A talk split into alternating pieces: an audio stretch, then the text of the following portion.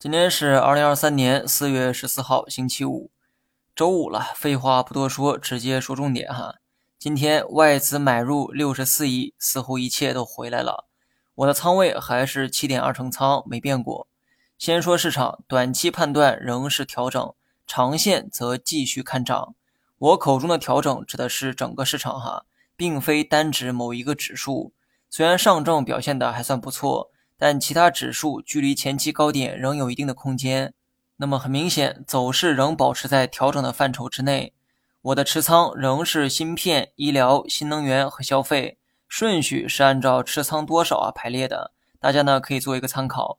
今天芯片大涨，大涨的原因在中午的文章分析过，这里呢不再赘述哈。我对芯片的观点同市场观点一样，短期判断是震荡调整，长线则继续看涨。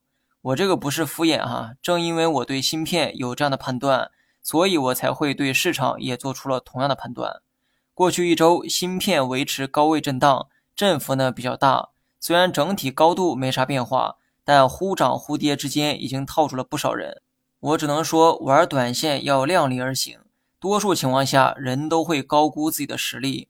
最后呢，说一下大盘，单看技术面，上证目前的技术形态。比其他指数啊都要漂亮，但市场热点还停留在成长风格的股票上，所以我觉得参考深圳市场会来得更实际一些。